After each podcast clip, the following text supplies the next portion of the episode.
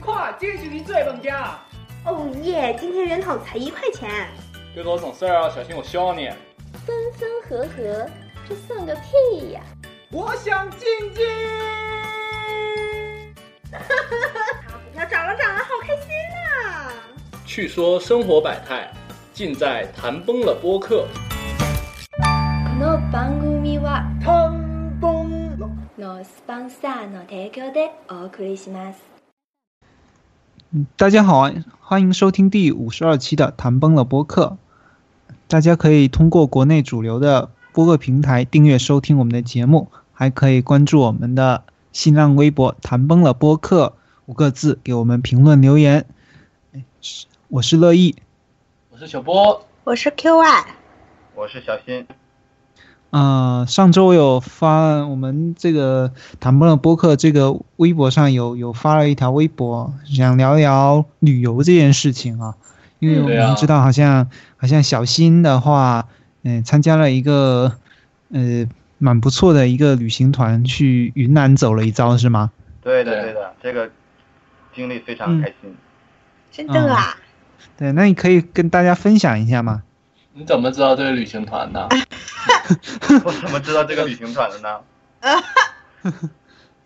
我到底怎么是谁推荐的呢？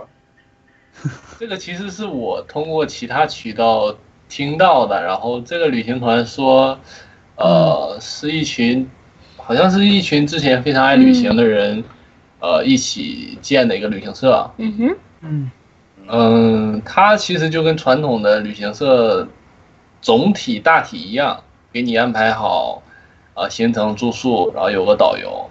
但它不一样的地方就是，它会定制的路线跟景点比较精品一点吧，可能。嗯然后导游又是旅行比较有经验的人，而不是说像，呃，那种传统想当导游的人去做。嗯，基本上自然对的吧？这个组织是一个什么样的组织啊？这个一开始它前身也是学生社团，然后嗯。创始人是学生，然后他们在学生时代的时候非常喜欢旅游，然后有一次这个男主人公想去西藏嘛，然后呢他就信誓旦旦的贴了一张告示说谁敢与我同去，嗯、其实他没想有什么人想能跟他一起去，然后他就贴了一张想想显摆一下自己，但是呢，这个时候我们的女主人公出现了，她说我想去，那男主人公说一个姑娘家怪看不上他的，就给他出了很多难题，不过姑娘家也很要强，就克服下来了。后来他们就经过了千难险阻，最最终进藏了。去了一次之后，觉得嗯还是不够，然后准备再去一次，然后慢慢的就成为了成立了一个社团，然后不，他第二次还是去西藏吗？嗯。第二次还是去的西藏是吗？啊、那个没有，他们他们有去过很多地方，就是他们嗯两个人回来之后又觉得很好，所以开始组建了社团，然后社团呢也会以这样的这种算是穷游的精神吧，然后继续去旅行，然后嗯慢慢的这个旅行就走向了走到了毕业，然后他们想继续这样这种精神，最后成立了这样的一个。他们不管自己叫旅行社啊，但是嗯就是一种这样的一个组织。嗯，我觉得挺好的。那你这个当你报的是七天的云南旅行是吧？对，它这个地方起个名字叫陌上花开，还是挺有意思的。就嗯，下句什么来着？啊，可缓缓归矣。那你整个流程是怎么样？给我们介绍一下，还有你的体验啊？啊，我的流程是后天要开团了，然后我今天下午就把钱交了，然后才订的机票，然后就去了。这样。哦，你们就是所有人是到当地集合是吗？还是？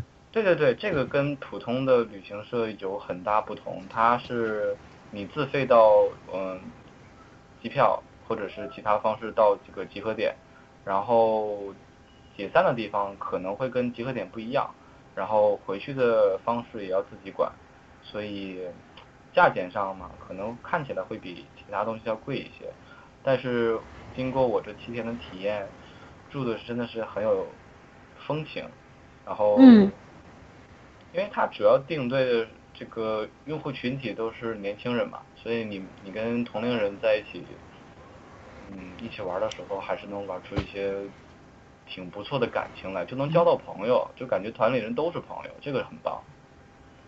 嗯，那也就是说，他们就是，呃，你，你你去和回来的机票他们是不管的，然后但是住的地方他们有管是吗？对对，他们因为我们开始集合的地方是从昆明嘛，但是昆明是没有游玩呃内容的，所以这个领队呢会自己，他们是就是本本人自己推荐一些这个游昆明的线路，然后你可以提前到几天或者是半天稍微玩一下，然后等到了集合那一天你出发，我们是在丽江解散的，所以两个地方都不一样。他也会给你一些建议，说你解散之后，如果你想继续玩，有什么什么样的路线什么的。哦，那那就比较相对来说比较自由一点。嗯还有很自由的，他他其实我们吃饭的时候，呃，他说的是你你都可以，因为他是包住包车，但是不包吃的。你吃饭啊，不包吃的，对，不包包吃啊？嗯，但是你不要吃饭怎么解决啊？吃的他会推荐吧他就他就会因为领队跟普通导游不一样嘛，他会跟我们交嗯朋友，然后我们关系都会非常不错。然后等到吃饭的时候，他就会建议大家说要不要吃这一家，这一家我们有嗯有之前的领队来探过路，有推荐的，有这样这样的。想跟我们一起吃的呢，我们就一起吃。如果你要嗯想别的发现，也可以去别的地方，所以很自由。啊，是那很那那一起吃的就后面 A A 是吗？对对，有有甚至就是我们跟领队关系特别好，领队请了一顿饭，你知道吗？哇哦，哦，不错哎不，错，对对，很棒。看来领队工资很高嘛。什么？也可能是可以报销。哦，有可能，那是有可能。嗯，嗯，因为我的跟团经验是吃饭真的吃的很差。嗯，那这哦个，这个不用担心啊，这个我我在这几天里面，因为我回国大概两个星期了吧，我也是刚一回国就忙着吃国内的各种美食，但是我在云南这两个一个星期，是我这这回来这么久吃的最好的一整个星期，就是顿顿。哎呀，你都你都想象不到，哇天呐，这个这个云南的民风好淳朴啊，哎呀，特别吃的特别开心，然后又特又特别便宜，反正就是体验真的吃方面绝对没得说，绝对是最好的。嗯，这样，那也是啦，因为有些虽然说传统旅行社它包吃，但可能并不是符合所有人的胃口。对，而且旅行社有时候大家就看可能哪里哪里节日游，然后价钱很低，然后又发现哎住的宾住的酒店都还不错，就觉得哎很超值，然后就去。其实一就是一分钱一分货，去了就会发现他可能就在某些方面把钱给省出来了，比如说吃的方吃的方面，像我去去海南我是报的团，当时真的是有人。已经难受到就开始自己买泡面吃了，所以你们可想而知当时的团餐是有多难吃。嗯其实而且而且这里嗯，嗯，还有一个不同的就是，他真的好像是以交朋友为目的的一个、嗯一个团队。他一开始的时候会给让你做一些简单自我介绍，然后让团里的人会互相认识。然后在我们游玩的第一天，他给我们分了十六个、十四个人，分了三组。然后每一个组呢，就是领队会给一个任务，就是因为那天是到了大理城嘛，他会让我们去找一个东西。每一个组呢，就是像去完成任务一样，你去找东西，然后借此机借此机会跟当时的队员 就认识，然后最后把任务带回来的时候，然后再进行比赛，会有什么奖惩之类的。找什么呀？呃，比较文艺吧，每一个人每一个队都有一个主题，你需要找一个，呃，我记得我们队找了一个叫什么他，就是男字旁的他和女字旁的他，然后让我们找一个这个，就是我们当时也想不到什么，然后跟队里的人们也不太熟，反正一开始也就是随着主流的线路去吃点东西，去喝点东西。但慢慢的就熟了，然后就嗯。能想到一些东西，然后我们就特别有意思，我们就拍了一张照片儿，因为在在古城墙上会有很多拍照的新人嘛，然后我嗯们五个人吧，就跟那一对儿新人合了张影，然后我们把这张照片儿起名为他，就是啊，这两个人是我们的他，然后我们也是他们的他，就还是挺文艺的哈，就这样。嗯，挺容易的。嗯嗯，那那就是刚刚我好像断线了一会儿，我不知道前面你们说，那 对，那我就想问一下，就是小新，你这次七天旅程中是是某个事情，什么事情让你印象比较深刻一点？最深刻的事情是什么？就是我这个这这七天对我来讲太刺激了，哇！就是某某一件事吧但是啊，哎呀，这还有什么不能说的？不太适合播出你可以说我们剪掉。啊，说点正经的啊，这个嗯，嗯印象最深的一件事情，说一下吧。那应该是人吧。我认识了三个店的老板，就是比较印象深刻的老板嘛。因为我喜欢旅行的时候跟那些当地的人聊天，然后去认识他们，然后了解一些他们的故事。然后就嗯在沙溪古镇的时候，因为沙溪人很少，但是外国人却很多。然后我认识了一个炸鸡店的老板，很奇怪吧，在沙溪古镇卖炸鸡。然后我们是我一个朋友饿了，他就去点炸鸡。他在那边吃的时候，我就跟老板聊天。老板很年轻，是个女的，然后她就是原来是个女的12年时候第一次来，第一次来这个沙溪，然后就感受到那种在当地一种被时间忘记的，就是能逃避时间的一种感觉，然后他就特别开心，他以为就是稍微缓一下，然后再回去工作嘛，但是发现回去了之后怎么样都不能好好的去工作，然后隔了两年他又来了一次，然后反复的那么几次之后，他就决定就留在这儿了，然后就开了一间炸鸡店，然后我说那你平时赚的怎么样？他说啊好像也挺无所谓的，我说那你今天晚上几点开门？几点关门啊？我们如果有时间的话，晚一点的再过来找你聊天。他说他看了一眼天，你知道吗？他是抬头看看天，看了一眼啊，今天呀，嗯，今天就九点吧，就特别随性的，就是嗯没人管着他，他想开到几点就开到几点。然后后来慢慢的呢，我认识的其他的老板，大多数人都是这样的，就是很随性，然后在这种被时间遗忘的古镇里面，然后也忘记时间，就这么散散漫漫的，就这么过着一天一天的。我当时就被他这个态度挺感动的，嗯，然后就给他们家狗拍了张照。那你有加老板微信吗？没有，我觉得还是不要加微信了。没有没有跟老板合照一样如果如果，因为我是觉得，如果就真的是被感动到了，我希望如果再次见着老板的时候，是我再次回到这个沙区的时候，如果他还在，那我觉得那就是挺有缘分的，那就是可以，嗯，好好交个朋友什么的。对，就这样。嗯我就不想加微信了，因为我觉得你想加微信这种东西，就是远距离的亲密关系，然后你他明明是想被社会遗忘、被时间遗忘的一个地方，你去加他微信，然后再跟他谈一些你的事情，我觉得就破坏了这个美感。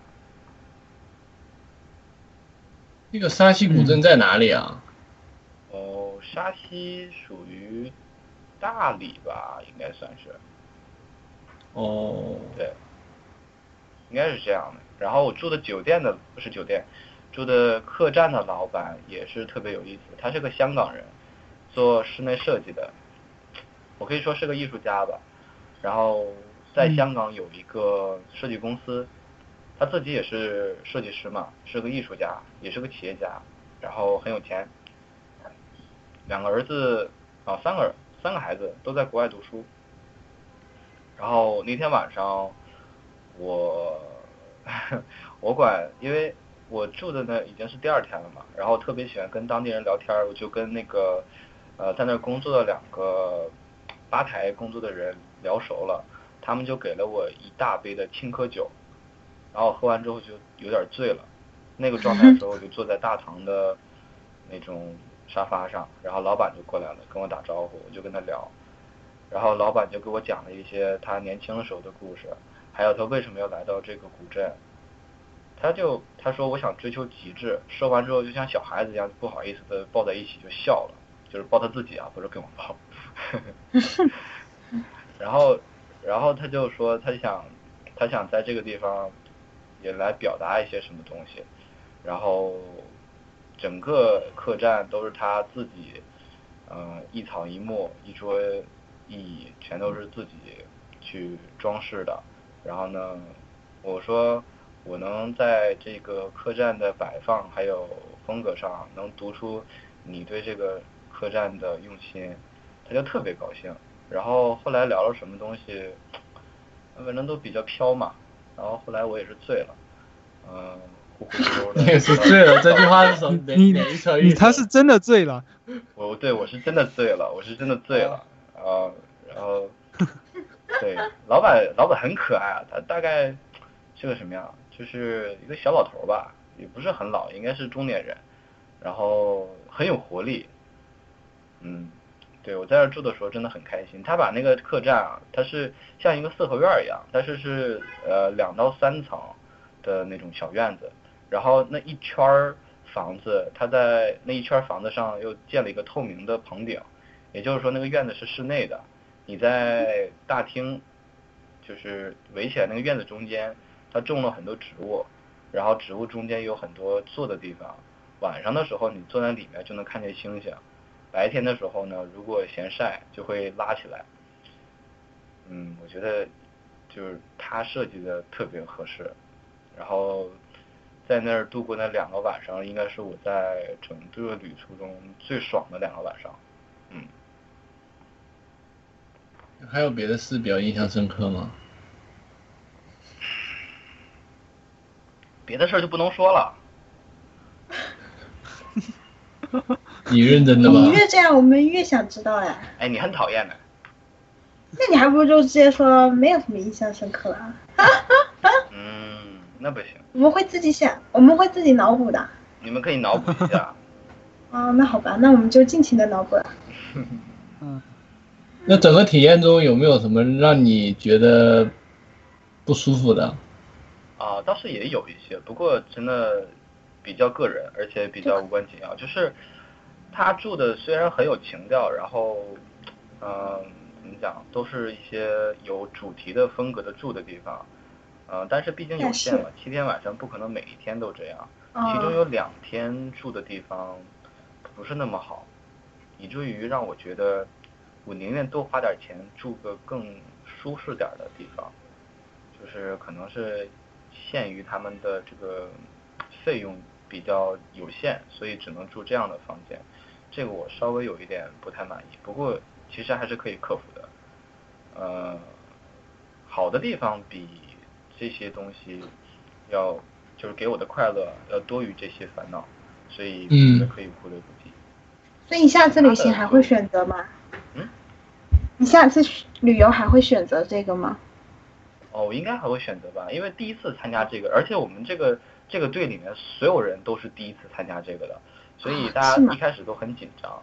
然后我在想，其他人是怎么知道的就是他们这个的其他的团队的话，我会我会很开心的，真的我会做很多准备，因为我知道他们他们每一个领队都有自己的风格，但是都是要要促进你跟队员其他队员之间的那种交流，然后交朋友。然后你知道我们在一起啊，形影不离了七天，等到第三天的时候，我们会开个小会嘛，就是在嗯在屋顶上聊天儿。哦，我们就分享的时候就会发现，哇，我们才待了三天吗？不对啊，我觉得我们认识了很久了，我们每一个人都都很喜欢，就很开心的那种感觉，就是这样的年轻的那个旅行的组织能带给你这样的体验，是一般一般旅行社那种团是给不了的，这个是最重要的。嗯嗯，我也觉得他们那个组织可能是比较呃多的年轻人会选择，对，不会像传统的像老少啊都有，那肯定呃就是要兼兼顾很多方面的东西嘛。嗯，对，可能还会有代沟之类的。嗯，嗯，行反正听众如果有兴趣的话，想要咨询是哪一个组织，可以私信 我们的的微博，微博艾特谭莫勒播客，对，我们会回复你是哪一家哈，不然就有打广告的嫌疑了。对，那我觉得我的那广告已经打的够多的了。嗯，那这样那还是嗯，云南那个地方应该还是属于一个比较文艺的一个地方吧？是，其实云南这个地方是比较荒的，而且挺危险的。啊、只不过古镇里面确实很文艺啊，有人的地方才文艺吗。它不是有一些经常有一些小镇啊、古镇之类的，应该比较多吧？确实比较多，但是嗯值得去的地方就很有限了。嗯，而且大部分，比如说，尤其是丽江啊，它已经被过度开发了，就体验真的不是很好。大理要稍微好一点。哎然后你沙说的这溪是我去的最好的地方，但是它很小，半个小时你就转完了。但是你要是体体验那个里面的东西啊，我觉得你在这儿待待多久你都体验不到的。对对对，我再插一个特别有意思的地方，因为我们在团里面就会互相分享嘛自己的生活，然后我会弹吉他，然后那天老板就说晚上要给我借个吉他让我给大家弹琴，然后我就一直在想这个事儿，然后就在那个镇子里转，然后你知道我看见一个卖瓜的一个老汉啊，他在我进去的时候，我进那个古镇的时候，他在卖瓜，在喊着我们，然后他长得特别的干瘪，然后他在卖那个瓜，然后但是我没什么食欲嘛，天很热，然后就没在意他，然后我们都很累的时候，都出来的时候嘛，然后那个那个老汉看没什么生意，从背后里掏出一把吉他来给他弹，哇，我觉得这个就震撼到了。还有什么？所以我们是要分享一下我们上周去泡温泉的经历吗？对啊，你们也可以分享一下你们泡温泉啊。我们完，我们真的完全只是为了去泡温泉，然后住那个酒店嘞。嗯，你们是去哪里啊？先说一下呗。去那个，先去那个整个都算是龙岩地区的吧？对，福建龙岩地区，对，然后有个叫什么古田和培田，古田会议嘛，就是共产党召开那个古田会议的地方。对，反正就去那嗯，这两也个，一个是一个去那个遗址，就是会议的遗址，嗯，还有一个啊去了一个古那叫古镇吗？培田古古村，村村，就那边逛了一下，但是我们基本上我是没什么兴趣，对，这而两个地且方都没什么对。天气又特别的热，反正一直熬熬熬熬到那个导游说下一站就是酒店，我就哇超开心，然后去了酒店我就非常激动的要去泡温泉，嗯，但是小波对于温泉的印象一直都是觉得就跟 跟你们东北的大澡堂是一样的。对，所以还我一直说我们可不可以快点换泳衣去温泉？他说啊，你急什么？再等一会儿，再等一会儿。啊，最后他去了以后，发现感觉很好，嗯因为因为那个地方它是五星级的温泉酒店？它一个温泉区，呃，还蛮大的。你进去之后，我们是晚上进去的，它一直会开到晚上十二点。嗯呃，里面有那种像冲水 SPA 区，还有一个小规模游泳泳池，嗯，其他就是各种各样不同药包或者是药效的一些嗯呃温泉温泉汤。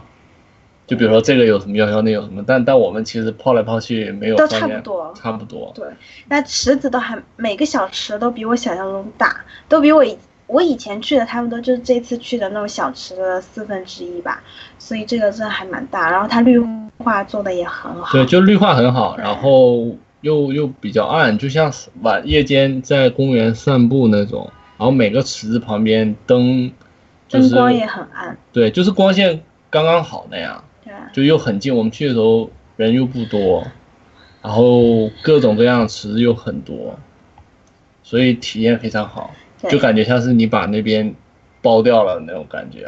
哦，本来本来第二天是要还有一个行程是要去爬山的，但是因为天气实在是太热，我实在是不想。我们就脱团就没去了我们。就脱团没有去，在酒店里面上午在酒店里面吹空调看电视，呃中午跟大家集合吃了个饭，然后下午就回厦门，所以基本上行程就是去泡温泉，而且我也是冲着那个温泉我才去的，不然我是不太想去，这么热的天。从一到对啊十这就我们给这个是温泉旅行打几分呢？